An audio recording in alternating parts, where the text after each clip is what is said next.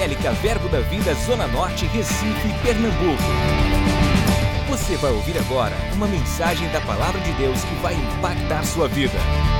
Abra seu coração e seja abençoado. Deus é bom, amém? Vocês estão alegres? Animados? É importante estar animado. Você sabe o que, é que a gente vai fazer hoje? CA.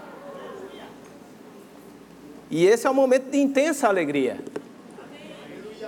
O engraçado é que passa uma ideia de quando a gente vai cear, porque a, a, própria Bíblia nos ensina a fazer isso em memória para anunciar a morte. Você já leu isso na Bíblia? Está lá em 1 Coríntios, abra comigo lá 1 Coríntios capítulo 11, no verso 26. 1 Coríntios 11, 26, se você gosta de abrir a Bíblia, abra, se não vai ter aqui no telão também, é uma facilidade que nós oferecemos, mas não para você ficar destreinado em abrir sua Bíblia em casa. Deu um amém? amém. Mas pastor, se eu tenho aqui em casa, não tem alguém abrindo para mim, mas é verdade, para você treinar, correr atrás, saber onde ficam os livros, você precisa dessa palavra. Essa palavra é alimento para a sua vida. Você precisa usá-la, ela, todo dia. A sua Bíblia ela precisa ser gasta. Sabe como é que a gente sabe que um crente é um crente bom? Se a Bíblia dele está gasta. Eu sei que tem mídias digitais. Eu sei que a gente vai utilizar. Eu não faço apologia a você ter simplesmente uma, uma, uma Bíblia de papel, porque eu não conseguiria ganhar os jovens. Os jovens não queriam embarcar nessa, porque jovem não sabe mais nem o que é livro, é tudo é book. Amém? Mas você precisa gastar tempo na sua Bíblia. Seja ela de papel, seja ela digital, ela tem marcador de texto lá. E se você abrir sua Bíblia e tiver pouco texto marcado, você está lendo ela pouco. Leia mais a sua Bíblia. E na Bíblia, em 1 Coríntios capítulo 11, no verso 26, diz: Porque todas as vezes, isso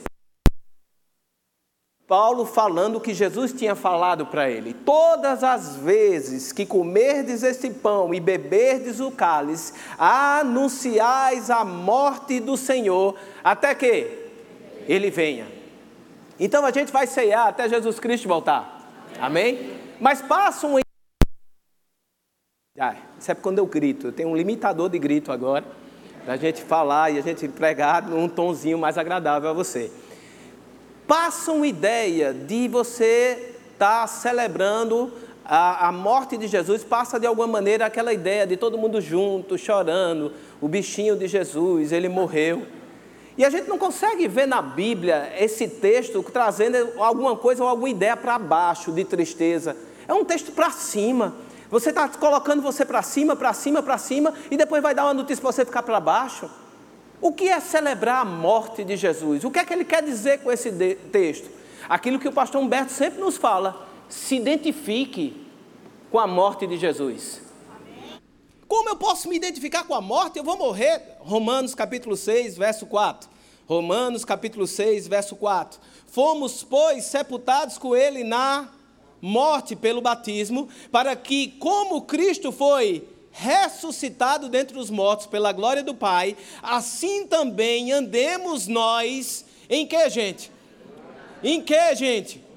Novidade de vida, diga novidade. novidade. Eu preciso provar coisas novas. Andemos nós em novidade de vida, porque se formos unidos com Ele na semelhança da Sua morte, certamente, diga certamente certamente o seremos também na semelhança da sua ressurreição. Se identificar com a morte de Jesus Cristo é a mesma coisa de dizer eu me identifico com o Jesus morto, mas também eu estou andando com o Jesus vivo. Assim como ele andou na terra, eu também ando. O Jesus ressuscitado. Se identificar na morte de Jesus é dizer tudo aquilo que não dava certo na minha vida morreu. Se você conhecia aquele homem que não dava certo, que não funcionava, que não ia para frente, que pecava, que andava em pecado e não conseguia ir para frente de jeito nenhum, esse homem morreu. Essa mulher está morta. E o que é que você vai celebrar hoje? Você vai celebrar a sua morte. Morri para essas coisas, morri para não dar mais certo, morri para ficar na pobreza, morri para ficar no pecado, morri para não funcionar, morri para essas coisas. não opera mais em mim o que operava antes, agora eu vou viver novidade. Deus tem novidade de vida para você. E se você nasceu de novo, não tem provado de novidade, bem-vindo. Era aqui que você deveria estar. Que agora eu vou ensinar em aspectos práticos como você vai viver novidade de vida nessa terra. Dê glória a Deus. E você vai cear hoje de maneira diferente. Você vai cear hoje anunciando a morte do Senhor e anunciando a sua morte também. Chega dessa vida.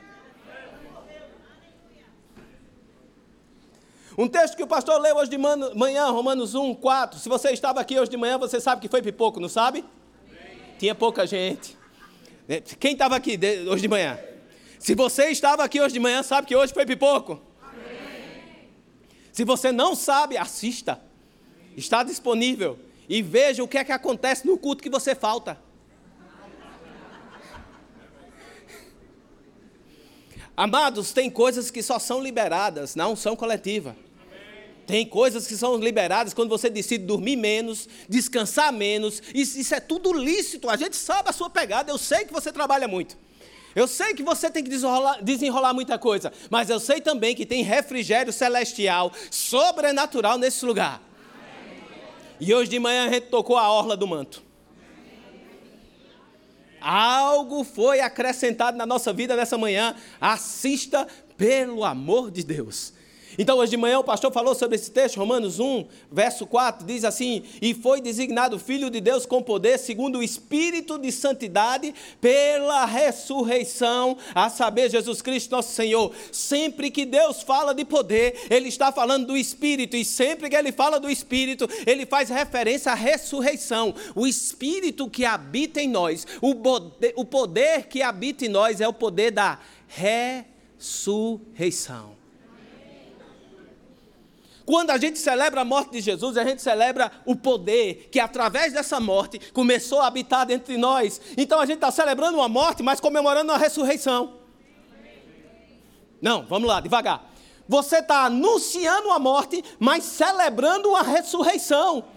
Você anuncia sim, ele morreu. E por causa dessa morte, hoje existe um poder dentro de mim que ressuscita as coisas. Aquilo que estava morto na sua vida, existe poder dentro de você para ressuscitar sonhos, visões, aquilo que Deus falou e que o mundo comprovou por A mais B que você não pode. Deus está dizendo: tem poder dentro de você para acontecer.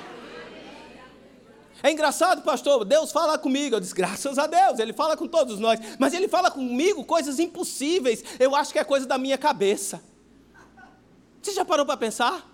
Porque eu não posso fazer, eu não tenho condição de fazer, não tem, naturalmente é impossível essas coisas para mim. É justamente Deus que vai lhe desafiar com o impossível. Agora, o papel que Ele quer e que Ele propõe a você não é de correr atrás para fazer o impossível possível na sua vida. O papel que Ele te propõe é crer crê tão somente. E vai acontecer. Crê tão somente. Ouse crer. Faça a diferença. Viva em novidade de vida. Não aceite antigos comportamentos e padrões antigos atuando na sua vida hoje, porque você agora, hoje, é novo. Diga novinho em folha.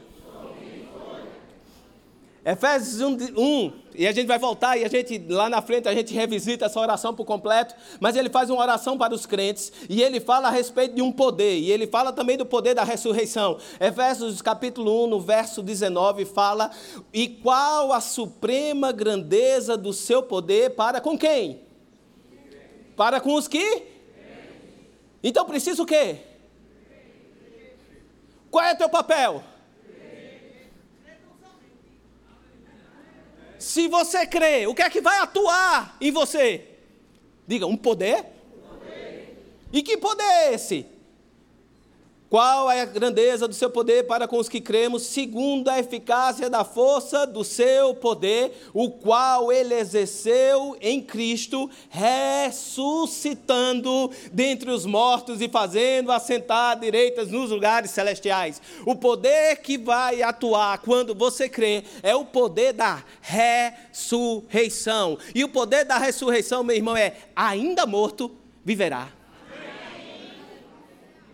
ainda morto, viverá.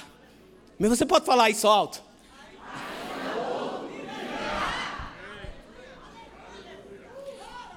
O máximo que esse mundo pode te ameaçar é com a morte. É onde ele pode chegar. O máximo de ameaça que existe no mundo é morte. Faça isso, senão vai morrer. Isso é uma ameaça real, meu irmão. Não quero diminuir isso. Você pode, você sente isso, talvez na violência daqui, se alguém já passou o desconforto de, de ter uma arma apontada para você, você já sentiu o que é o medo da morte. Se alguém aqui já passou por alguma doença que tem nomes específicos e causa esse pânico da morte, porque sabe quando tem essa doença vai morrer. A morte, ela ronda o natural e ela quer te carregar para lá. Mas o poder que atua dentro de você é o poder que, ainda morto, viverá. Quando você tem consciência disso que está habitando dentro de você e do poder que está dentro de você, meu irmão, o diabo diz vai morrer e você faz ha, ha, ha. Você não pode, Satanás, você não pode contra o poder que habita dentro de mim. O poder que está dentro de mim é muito maior algo operando dentro de você, algo operando dentro de você, algo poderoso operando dentro de você, e você precisa ter consciência disso. Você só vai desfrutar do novo se você tiver consciência do poder que existe dentro de você, porque se você não tiver consciência daquilo que atua dentro de você, você vive a vida do mesmo jeito que vivia antes de nascer de novo. Você vai continuar vivendo a mesma vida. Mas quando você começa a ter familiaridade, diga comigo, familiaridade, familiaridade. com aquilo que está operando, a coisa vai ser diferente. Familiaridade, ela funciona dos dois lados. Familiaridade, ela pode te trazer para baixo, ela pode te trazer para cima. E eu vou te explicar um pouco melhor, mas eu preciso te dar um, uma base, antes de a gente entrar nisso daqui, ok? Existe na vida de todo ser humano três fases antes de nascer de novo, escravo do pecado. Você podia até saber quem era Deus, escutar falar dele, saber que ele tinha, ou o que ele oferecia para você, mas você encontrava dentro de você, no seu corpo, uma limitação para viver a vida que ele te propunha. Sem Jesus, você não conseguia. Sem Jesus não dava certo, sem Jesus não funcionava. Romanos 7, capítulo 18. Paulo fala, fala assim: porque eu sei que em mim, isto é, na minha carne, não habita bem nenhum, pois o querer bem está em mim, na minha consciência, não, porém, o efetuá-lo. Romanos, no capítulo 7, se você for ver, Paulo está falando da condição dele antes de, de entregar sua vida a Jesus. Antes de Jesus, ele até queria fazer o bem, mas ele não podia fazer o bem. Porque ele encontrava o pecado na carne dele que impedia, ele era escravo, diga escravo do pecado sem Jesus. Uma vez que você nasceu de novo, agora você é nova criatura. Tudo se fez novo. Quando você nasce de novo, 2 Coríntios capítulo 5, no verso 17 diz: "E assim se alguém está em Cristo, é não vai ser é nova criatura. É, diga, sou. sou. Você nasceu de novo? Sou nova criatura. As coisas antigas já passaram e eis que se fizeram. Se fizeram. O que é que opera na sua vida? Novo. Ou seja, você tem cheirinho de novo. Pode, não interessa a sua idade, não interessa quantos anos você tem, você. Novo. Tudo se fez novo, meu irmão. Nova criatura. Acabou-se a palhaçada do passado, acabou-se a palhaçada do pecado, acabou-se a palhaçada da carne. O pastor Humberto tem nos ensinado sobre isso e a gente tem aprendido. Romanos 8 vai ao contrário de Romanos 7. Romanos 7 te leva àquela limitação antes de Jesus Cristo, mas depois em Romanos 8, o Espírito, a lei do Espírito da vida, agora atua no seu corpo nenhuma condenação há para aqueles que estão em Cristo, porque a lei do Espírito da vida agora está atuando. Algo novo aconteceu. E te aconteceu esse algo novo, não para você ficar constrangido a viver agora pela carne, porque a carne morreu. Diga, carne morreu. Você não pode matar a sua carne. Mas Jesus resolveu essa parada na cruz. E o que é que ficou? Hábitos. Ficou ecos da sua carne, os quais você tem familiaridade. A sua maneira de proceder antes, ela é familiar a você. E essa é uma pedra de tropeço que a gente precisa deixar para trás. Muitos pensam que a gente nasce de novo para ser um novo Israel. Não, a gente é como judeus. E não fomos chamados para ser como judeus. Porque apesar de nós termos a bênção de Abraão em cima de nós, nós também temos o Espírito Santo prometido. Gálatas, capítulo 3, fala sobre isso. Para que recebesse a bênção de Abraão e o Espírito prometido. Nenhum judeu agiu ou atuou nessa terra de maneira que o Espírito Santo habitava dentro dele todo o tempo. Ele vinha sobre, nunca dentro. Diga, eu não sou judeu. Outros acham que a gente é Adão. Voltamos ao nosso posicionamento de Adão. E agora a autoridade nos é renovada. Sim, Adão tinha autoridade sobre essa terra, mas a autoridade que Jesus nos deu é a autoridade que ele recebeu em Filipenses. E ele foi julgado pelas coisas que ele fez. E Deus o achou, achou justo e deu um nome que está sobre todo nome, nos céus, na terra, embaixo da terra. Em Efésios ele diz: Olha, essa autoridade me colocaram feito cabeça para que eu desse para a igreja. Então a gente não tem somente a autoridade de Adão que é sobre a terra, a autoridade da igreja é nos céus, na terra e embaixo da terra. Ao nome de Jesus que me pertence e lhe pertence, todo joelho tem que se dobrar, meu irmão. Não fomos chamados para ser um novo Adão, até porque o Adão anterior falhou, foi retirado e o novo Adão, Jesus Cristo, foi colocado, aperfeiçoado. Você é nova criatura. Nunca pisou nessa terra antes de você alguém parecido como você. Nunca nessa terra pisou alguém como você. Você tem um plus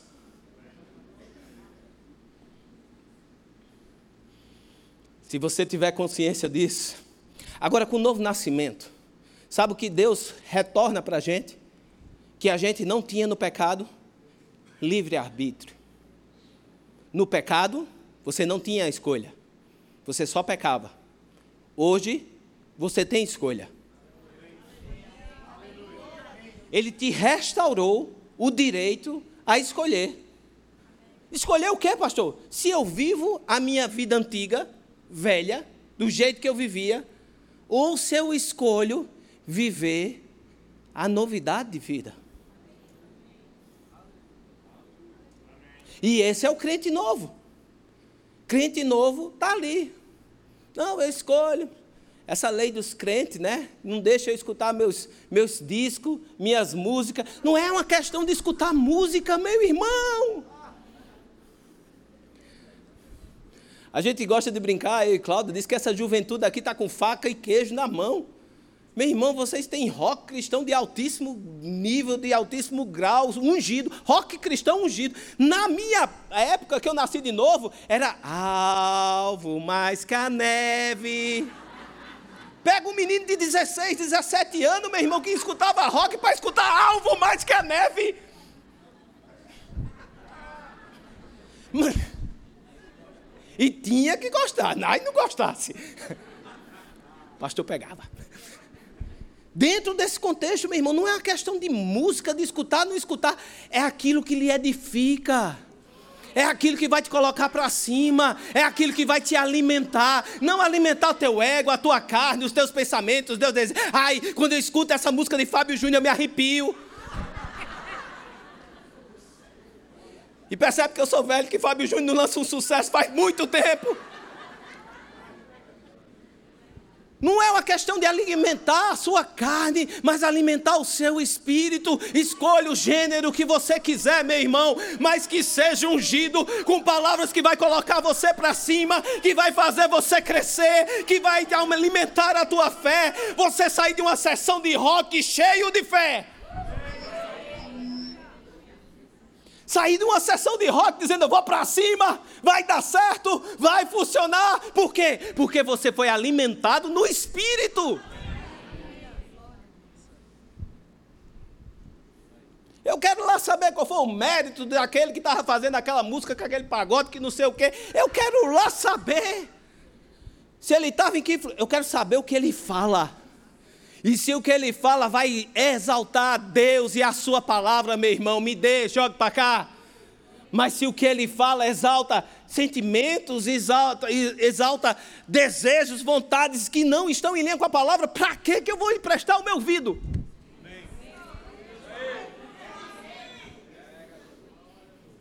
Joga fora, meu irmão, passa para outra, evolui. Eu tô gravado. Baby Shark. Tá gravado. Porque quando essas meninas tiver vinte e tantos anos com namorado, eu vou dizer, olha o que vocês escutavam. Baby. Tá gravado. Para elas ouvirem. Para quê? Para se envergonhar. Por quê? Porque evoluíram. Cresceram. E Baby Shark agora é motivo de vergonha. Cresce. Evolui vai para frente, larga esse negócio para trás. Vai chegar um dia nessa caminhada cristã e tu vai dizer: Eu escutava essas porcarias aqui, era. Era isso que era a minha pedra de tropeço para crescer no Senhor.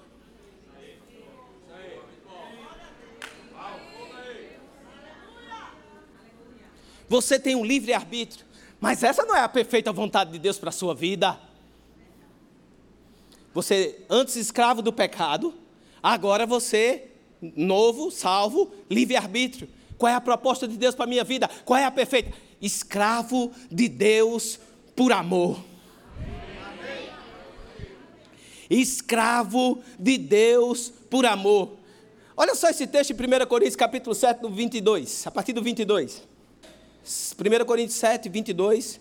Porque o que foi chamado no Senhor sendo escravo é liberto no Senhor. Semelhantemente, o que foi chamado sendo livre é escravo de Cristo. Por preço fosses comprado e não vos torneis escravos de homens. O que é que ele está dizendo? Se tu era escravo, naturalmente, uma vez que você nasceu de novo, está livre. Agora, uma vez que você está livre, foi pago um alto preço pela sua vida, e agora você é feito escravo de Deus voluntariamente, meu irmão, por amor. Pastor Humberto, hoje de manhã, no manto, disse que se seu dízimo não for dado por amor, se for só uma obrigação, é melhor você não dar. Porque você ainda não chegou na revelação que precisa para tirar proveito do dizimar. Se você dá por obrigação, Deus não é um mafioso, cobrando de você uma taxa para que ele possa te proteger. Misericórdia, meu irmão. Guarde o seu dízimo porque você está ofendendo a Deus. Agora, se existe voluntariedade, generosidade dentro do seu coração, um amor a Deus de uma maneira tão grande, reconhecendo que Ele é a fonte real da sua vida, você não está sendo sustentado por um emprego, você não está sendo sustentado pelo governo, você não está sendo sustentado por homem nenhum. Não é homem que me enriquece é o Senhor. E quando você reconhece isso, você pega o seu dízimo e diz: Aqui está, Senhor. O meu reconhecimento, tu és a minha fonte, tu és a minha fonte. Eu te amo demais, eu te amo demais, Senhor.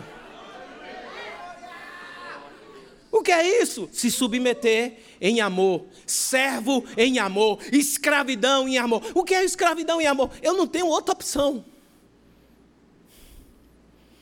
Quando você para a ter opção no mundo, meu irmão, quando as coisas se levantam, deixa eu ver o que, é que eu escolho. Eu vou ver o que a palavra diz e, e também vou ver algumas estratégias que eu posso fazer naturais. Lícito. Você, é, Deus lhe deu o livre-arbítrio, quem sou eu para tirar? Mas sabe o que, é que ele está esperando? Aconteceu alguma coisa? Rapaz, eu não tenho outra escolha a não ser correr atrás e ver o que Deus está falando. Deus, quer que tu tem dizer a esse respeito? Quer que tu. Ah, é assim? É desse jeito? Ah, é desse jeito, Senhor? Vou fazer como você diz.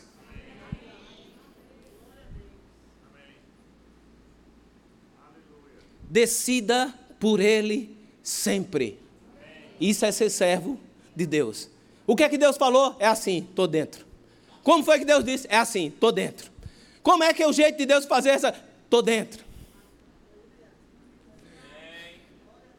A Bíblia diz que nós devemos colocar primeiro lugar a maneira de Deus fazer as coisas, o seu reino e a sua justiça. E todas as outras coisas nos serão acrescentadas. Agora, o reino de Deus, a Bíblia também fala que a justiça, paz e alegria. Então, ali, reino e justiça não pode ser duas coisas. No reino, ele destaca teu, tua posição de justiça. Coloque em primeiro lugar a maneira de Deus fazer as coisas e como você é agora, quem você é agora em Cristo. Eu gosto do pastor Humberto que nos ensina que isso não é estratificação. Primeiro lugar, Deus. Segundo lugar, a família. Terceiro lugar, o trabalho. Quarto lugar, a igreja. Quinto lugar, o ministério. Não é uma estratificação. Não existe segundo. É em cada área dessa você bota Deus em primeiro lugar. Deus é primeiro lugar na igreja, Deus é primeiro lugar no meu trabalho, Deus é primeiro lugar na minha casa, Deus é primeiro lugar no meu ministério e o posicionamento de quem eu sou. Não é lezinho, ai Deus, olha, cuida de mim, eu sou um coitadinho aqui no trabalho. Não, é chegar lá, Deus é primeiro lugar, mas eu sou justiça de Deus. Eu fui ungido para resolver problema. Chegou aqui a solução, chegou aqui quem faltava nesse trabalho. Quando você não tem outra opção, meu irmão, você agarra essa vida de novidade. Escolha não ter opção. Escolha por Deus em todas as áreas. E todas as coisas vos serão acrescentadas. Vamos ver um texto um pouco mais longo, na realidade, dois textos um pouco mais longos. Marcos, no capítulo 6. E eu quero te mostrar a respeito da familiaridade, como ela pode te atrapalhar. Deixar a coisa comum, familiar. Você conhece todo dia, anda todo dia, está lá. E passa a desconhecer aquilo que opera. Marcos 6, a partir do verso 1. Tendo Jesus partido dali, foi para a sua terra. Diga, sua terra. Ele nasceu lá. E os seus discípulos o acompanharam. Chegando o sábado, passou a ensinar na sinagoga. E muitos, muitos, ouvindo, se maravilharam. Para quem se maravilharam? Essa palavra não é, oh, que coisa linda! Como Jesus é lindo! Esse se maravilharam no original, no grego, quer dizer assombro. Oh. Não é achando lindo. Olha como ele é lindo, como Jesus é lindo, que palavra ali. Não, é assombro. Como? Como? E eles expressam isso dizendo: de onde vêm essas coisas? Que sabedoria é essa que lhe foi dada? Como se fazem tais maravilhas por suas mãos? Percebe? Maravilhas é dunamis. Eles sabiam do poder que Jesus estava fazendo, eles sabiam da cura, eles sabiam do que estava operando em Jesus Cristo, eles sabiam dos sinais. Mas em vez de se render, eles, oh, como? É, hum, assombrado de desprezar no seu coração. E continua: Não é este o carpinteiro, filho de Maria? Irmão de Tiago, José, Judas e Simão, aqui é irmão de carne, de sangue. E não vive aqui entre nós, as suas irmãs? E escandalizavam-se nele.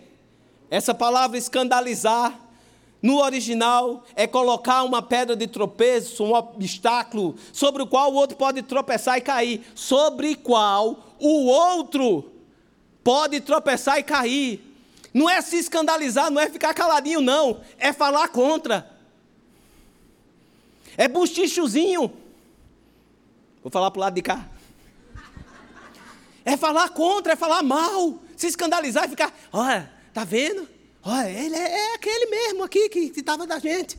Está com esse negócio aqui. Burburinho. Fuxico. Continua. Escandalizar, seduzir ao pecado, fazer uma pessoa começar a desconfiar e abandonar alguém que deveria confiar e obedecer.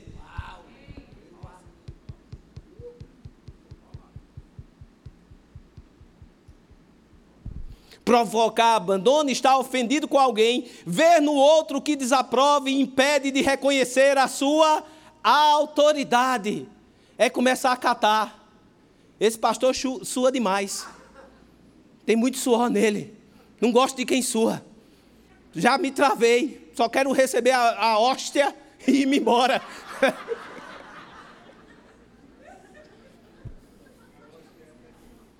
Começar a ver defeito fazer alguém julgar desfavoravelmente, injustamente outro, como aquele que tropeça ou cujos pés ficam presos e se sente irritado. Sabe o que é ficar chateado numa visão, meu irmão? É isso aqui, é se escandalizar. Tudo é motivo de lhe chatear. Hum, por que mandou levantar? Hum, por que mandou sentar? Hum, por que mandou levantar a mão? Hum, por que mandou abaixar? Hum, por que começou o louvor? Hum, por que acabou? Não tem nada que esteja bom para você quando você está escandalizado. Está aborrecido, indignado. Era assim? Era os fariseus que estavam assim, não é ninguém aqui não, ok? Lembra, né? A gente está lendo o texto. Era, era o pessoal aqui que morava com ele, eram os judeus que estavam com Jesus. Jesus, porém, lhes disse: Não há profeta sem honra. Não há profeta sem honra, senão na sua terra, entre os seus parentes e na sua casa. Não pôde fazer ali nenhum milagre senão curar uns poucos enfermos, impondo-lhes as mãos. Admirou-se da incredulidade deles. Admirou-se da incredulidade deles. Agora preste atenção: não há profeta sem honra senão na sua casa. Isso não é uma lei que vale para agora, ok? Senão os profetas daqui não tinham valor nenhum, e quando os profetas aqui falam, você recebe, não recebe? Porque nós vivemos uma nova aliança. Ele está falando um texto da antiga aliança, não é algo que está valendo para hoje. Então a gente pode absorver as profecias ditas nessa casa, e vai ser guia para a sua vida. Crede nos seus profetas e. Mas ele se, ele se admirou da incredulidade. Olha em outra versão, diz assim: ele ficou surpreso com a teimosia da sua incredulidade. Incredulidade teimosa porque algo escandalizou você. Algo lhe ofendeu, meu irmão, e você parou de receber, onde você deveria estar recebendo, e você não fica ofendido só, você precisa de um grupinho. E você começa a disseminar e tirar a autoridade celestial daquela pessoa na vida de outras e vai ficar seco, sem nenhum milagre acontecendo. Por quê? Familiaridade. Você não soube lidar com a proximidade. Você não soube lidar com o humano. Quando falha com você, você corta.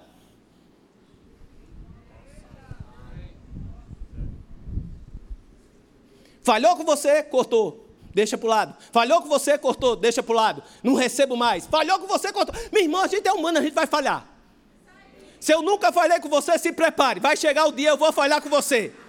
Mas eu sou muito homem para quando descobrir que eu sou, eu falei com você, lhe pedir perdão. Aí fica com você decidir se perdoa ou não perdoa. Simples assim. Mas eu sei o que opera na minha vida. Eu sei a unção que está sobre a minha vida. E sei que se você se colocar para receber essa unção, você vai receber algo dessa unção. Tenha cuidado com a familiaridade. Tenha cuidado com a familiaridade. Não deixa a familiaridade cortar o que Deus quer para você aqui nesse lugar. Porque não existe paraquedismo gospel. Você não caiu aqui por acaso. Você foi plantado pelo Senhor nesse lugar. E você há de prosperar. Quer ver outro exemplo? Mateus 14. Contexto de Mateus 14, antes a gente ver aí, Jesus saiu para orar e despachou os meninos. Vão-se embora na frente no barco. Vou ficar aqui despachar a multidão. Despachou a multidão, foi orar. Disse que estava indo para o barco, eles, os discípulos estavam no barco e existia um vento contrário. Eu não faço a menor ideia do que seja o vento contrário se você é versado em mar, você vai descobrir como o Google me ensinou, Google me ensinou que um vento contrário, ele traz muita onda. E ele é difícil de navegar. Então é muito sofrimento, com muita onda, é um mar muito agitado e sempre tem risco com o mar agitado. Se você é pescador, você sabe que o mar agitado é arriscado. E esse era o contexto. O barco estava sendo açoitado pelas ondas, estava sendo levado para um lado e para o outro.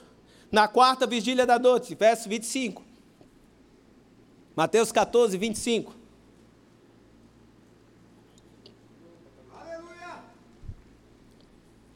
Na quarta vigília da noite, foi Jesus ter com, ele, com eles, andando sobre o mar. Jesus básico, né? É, o básico é andar sobre os mar, né? o mar. Meu irmão, até voar é menos impressionante do que andar sobre a água. Eu, eu não sei você.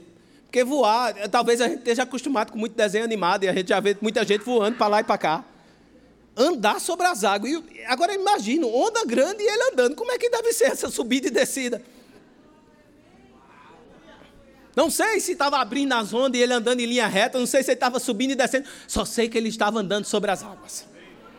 Vinha ele andando sobre o mar, básico. Todo dia a gente vê isso. Não, é milagre. É sobrenatural. Diga sobrenatural.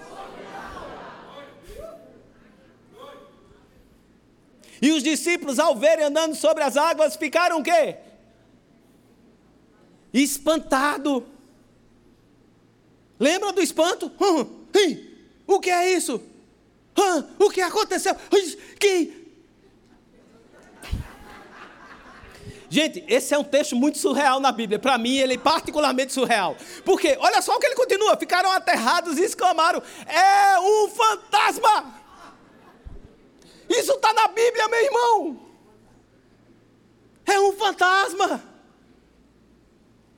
Aquilo ali era, oh, que coisa esquisita, que coisa estranha. Esse, esse pastor está gritando. Já já, um, um, um, cara ali de azul sai correndo e pula para cá e para cá.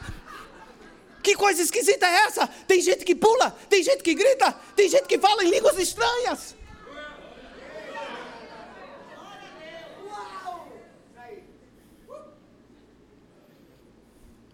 Mas Jesus, imediatamente, assim, ainda tem mais, fantasmas, tomados do mar de medo, gritaram.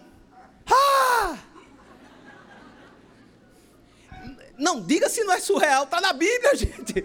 É surreal. Eu, eu, eu me coloco assim, eu fico surreal. Eu, falo, ah, eu preciso os doze discípulos gritando dentro de um barco. Eles estavam para morrer do barco. E agora o, problema é o sobrenatural. O sobrenatural tira os olhos do natural. Ninguém estava com medo mais de morrer do barco. De repente, o sobrenatural era tudo que tinha atenção deles. Porém, eles não sabiam de onde era esse sobrenatural. Aí o que é que Jesus faz? Mas Jesus imediatamente lhes disse: Tende bom ânimo, sou eu, não temais. Eu até anotei para não esquecer. O sobrenatural pode causar algum espanto a princípio, mas esse espanto ele acaba quando identificamos Jesus Cristo no meio dele. Sobrenatural pode causar algum espanto para você, mas quando você identifica Jesus Cristo no meio do negócio, aí você começa, eita! Você começa a fazer festa no meio da coisa, meu irmão. Agora, o barco continuava aceitado de vento, continuava a coisa lá, tudo acontecendo, mas agora ele só andava para o sobrenatural, ao ponto de Pedro olhar assim, na mesma hora. Jesus disse: Sou eu, estou aqui. Pedro se levanta e, e podia ter dito: Jesus, acaba com essa tempestade. Mas não. Ele diz: Se és tu, manda eu ir ter contigo. Eu posso te perguntar um negócio? Quem mandou Pedro pedir isso? Ô bichinho enxerido, não é não? Não, fala sério. Porque a palavra de Jesus, ele estende bom ânimo. Não tenha medo. Qual é a palavra de Jesus? Não tenha medo. Essa tempestade não derruba vocês, não. Não tenha medo, essa tempestade que você está passando não vai lhe derrubar. Mas ele não está dizendo fica somente nisso, não. Sabe o que Pedro disse? Do jeito que eu vi o Pai fazer, eu faço. O que é que gerou dentro de Pedro, meu irmão? O indicativo do que a gente deve fazer nos dias de hoje. A gente não deve ficar como coitadinho dentro do barco, esperando Deus nos salvar. Não, mas a gente deve ser como Jesus fez. Rapaz, Jesus já andou sobre as águas uma vez. É agora a minha vez de subir nessas águas e fazer acontecer do jeito que ele viu o mestre. E ele disse: Eita, eu quero ir contigo. Não era Pedro duvidando que era Jesus. Era Pedro profeticamente dizendo: O que opera em ti, Jesus, vai operar em mim também. O que opera em ti, vai operar em mim também. Manda eu ir ter contigo.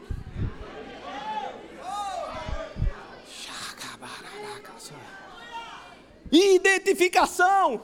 Por que Pedro falou isso? Porque tinha familiaridade com Jesus. Ele sabia quem Jesus era, ele sabia o que operava em Jesus, e ele diz: Olha, se está acontecendo contigo, pode acontecer comigo. Se está operando em ti, pode acontecer comigo também. Opera em mim também. Fala que eu vou.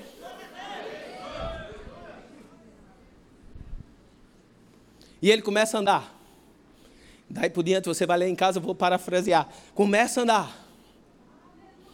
Tem gente que critica Pedro e faz essa pregação do cara que teve pouca fé. Eu digo que você só pode falar mal de Pedro quando você der três passos numa piscina. Dois não, que pode ser a carreira, você ainda dá dois. Eu quero o terceiro passo. Depois que você der três passos em cima de uma piscina, você pode falar da pouca, pouca fé de Pedro. Estamos combinados? Mas Pedro andando, meu irmão, o sobrenatural estava operando.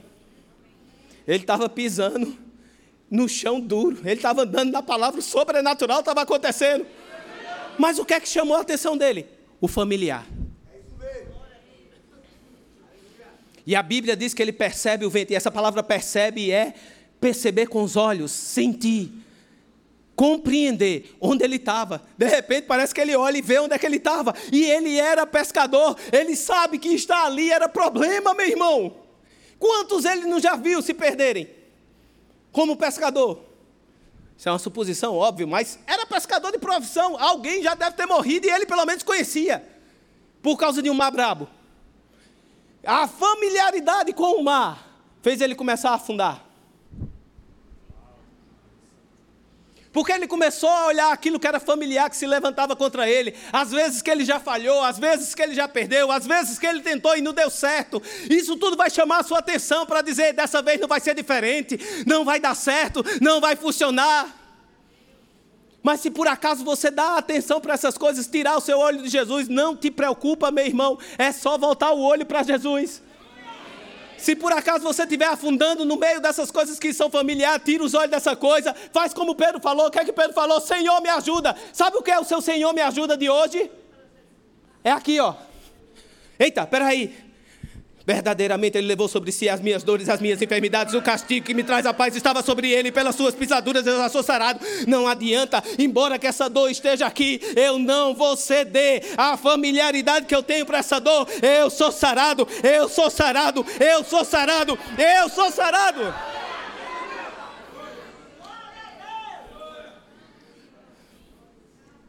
Dá tempo de um testemunho? Saúde do ministro. Belo Horizonte. No dia que eu ia viajar para Belo Horizonte, dois dias antes, eu estava de plantão com um colega. E a gente vai operar, você sabe que a gente não pode entrar com essa roupa que a gente está, a gente troca de roupa. Inclusive, eu tenho um sapato lá que é um sapato especial. Estava lá trocando de roupa, vestindo a roupa do bloco, tiro o sapato. Eu não sei o que é que o miserável olhou, mas olhou para o meu pé. Do colega. Desculpa se você estiver escutando. Mas olha para o meu pé. Ele disse: Eita, eu quê? Esse seu dedinho aí vai virar um, já é um algo para na tradução da linguagem de hoje, Joanete. Olha, dedinho está entrouxando, ficando todo. Aí eu fiquei. Nunca que eu tinha visto o meu dedo trouxo. Nunca! Mas eu olhei para ele, olhei para a cara dele, olhei para a cara do pé. Céus e terra nesse momento estavam esperando o que é que eu dizia, meu irmão se eu ia afundar naquela onda, ou se eu ia continuar olhando para Jesus e dizendo: sou sarado e curado, nenhum mal vai chegar na minha tenda, vou chegar à, à idade avançada, sem nenhum artrite, sem nenhuma artrose, sem nenhuma desgraça dessa, pregando a palavra de Deus, porque no dia que eu me aposentar de pregar a palavra de Deus, isso é aposentadoria celestial. Acabou-se, não tem mais motivo de estar aqui. Aí eu fiquei olhando e olhando para ele, olhando, eu disse, miséria, por dentro. eu vou ser sincero, até doer doeu. Na hora, assim. Aí eu fiquei. Saber de uma coisa, é hora de ser crente, né? É. Tenho nada. Aí o que é que ele responde? Tem.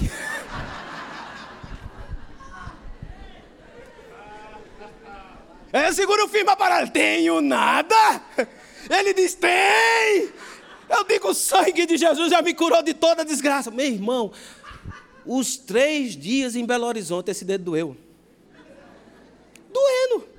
E eu só declarando, meu irmão, não tem joanete certo. Eu não entrego para o diabo, mas nem que a vaca tussa. Não vou abrir, não vou mudar a minha confissão. Você pode doer o que for, mas quando eu estiver afundando com o convencimento de que eu tenho joanete, eu volto nessa palavra e diz: Ele já levou sobre si todo joanete desgraçado, tudo que tinha de ruim estava sobre ele naquela cruz. E pelas suas pisaduras eu já fui curado. Cada cravinho que entrou nele, cada lugar que ele foi ferido, meu joanete estava lá, meu irmão. Não me pertence. Efésios capítulo 1, no verso 15. Fala de uma maneira de você se familiarizar com o poder que existe no Espírito Santo que mora dentro de você que você não vai reconhecer mais as coisas naturais que te colocam para trás. Uma verdade bem estabelecida dentro de você torna uma mentira sem efeito. Depois que a verdade está estabelecida por dentro, dizer que você não vai é mentira. Depois que sua passagem está comprada, você está com ela na mão e os dólares do outro lado.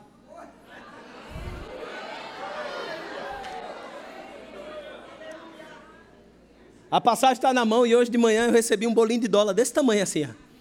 Eu olhei para os dois aqui e disse: Quem vai dizer que eu não vou agora? Passagem está comprada, os dólares estão tá na mão. Olha, levanta, ei, tu nem vai. Eu disse: Porque a verdade está estabelecida dentro de você. Deixa o Espírito Santo estabelecer verdades dentro de você. Quando Satanás se levantar com a mentira do inferno dele, você faz. Efésios 1, Verso 15: Por isso também eu, tendo ouvido a fé que há entre vós no Senhor Jesus e o amor para com todos os santos, não cesso de dar graça por vós. Por causa de quê? Pela fé. O que é que, o que, é que gerou essa oração? Fé. Quando eu escutei a fé que estava operando dentro de você, eu disse: Ah, rapaz, eu vou orar por eles porque tem algo mais. A fé vai abrir o sobrenatural para você viver. A fé nessa palavra é o que você precisa para que o sobrenatural seja manifesto na sua vida. Fé é obedecer a palavra, meu irmão, é posicionamentos naturais. Um posicionamento natural destrava o sobrenatural na sua vida. Tendo vida a fé, no cessa da graça por vós, fazendo menção de vós nas minhas orações, para que o Deus, o nosso Senhor Jesus Cristo, Pai da glória, vos conceda espírito de sabedoria e de revelação, no pleno conhecimento dele, iluminados os olhos do vosso coração, para saberdes qual a grandeza do seu chamamento, quem você é, qual a riqueza da glória da sua herança nos santos, o que você tem e qual a suprema grandeza do seu poder para com os que cremos, o que você pode.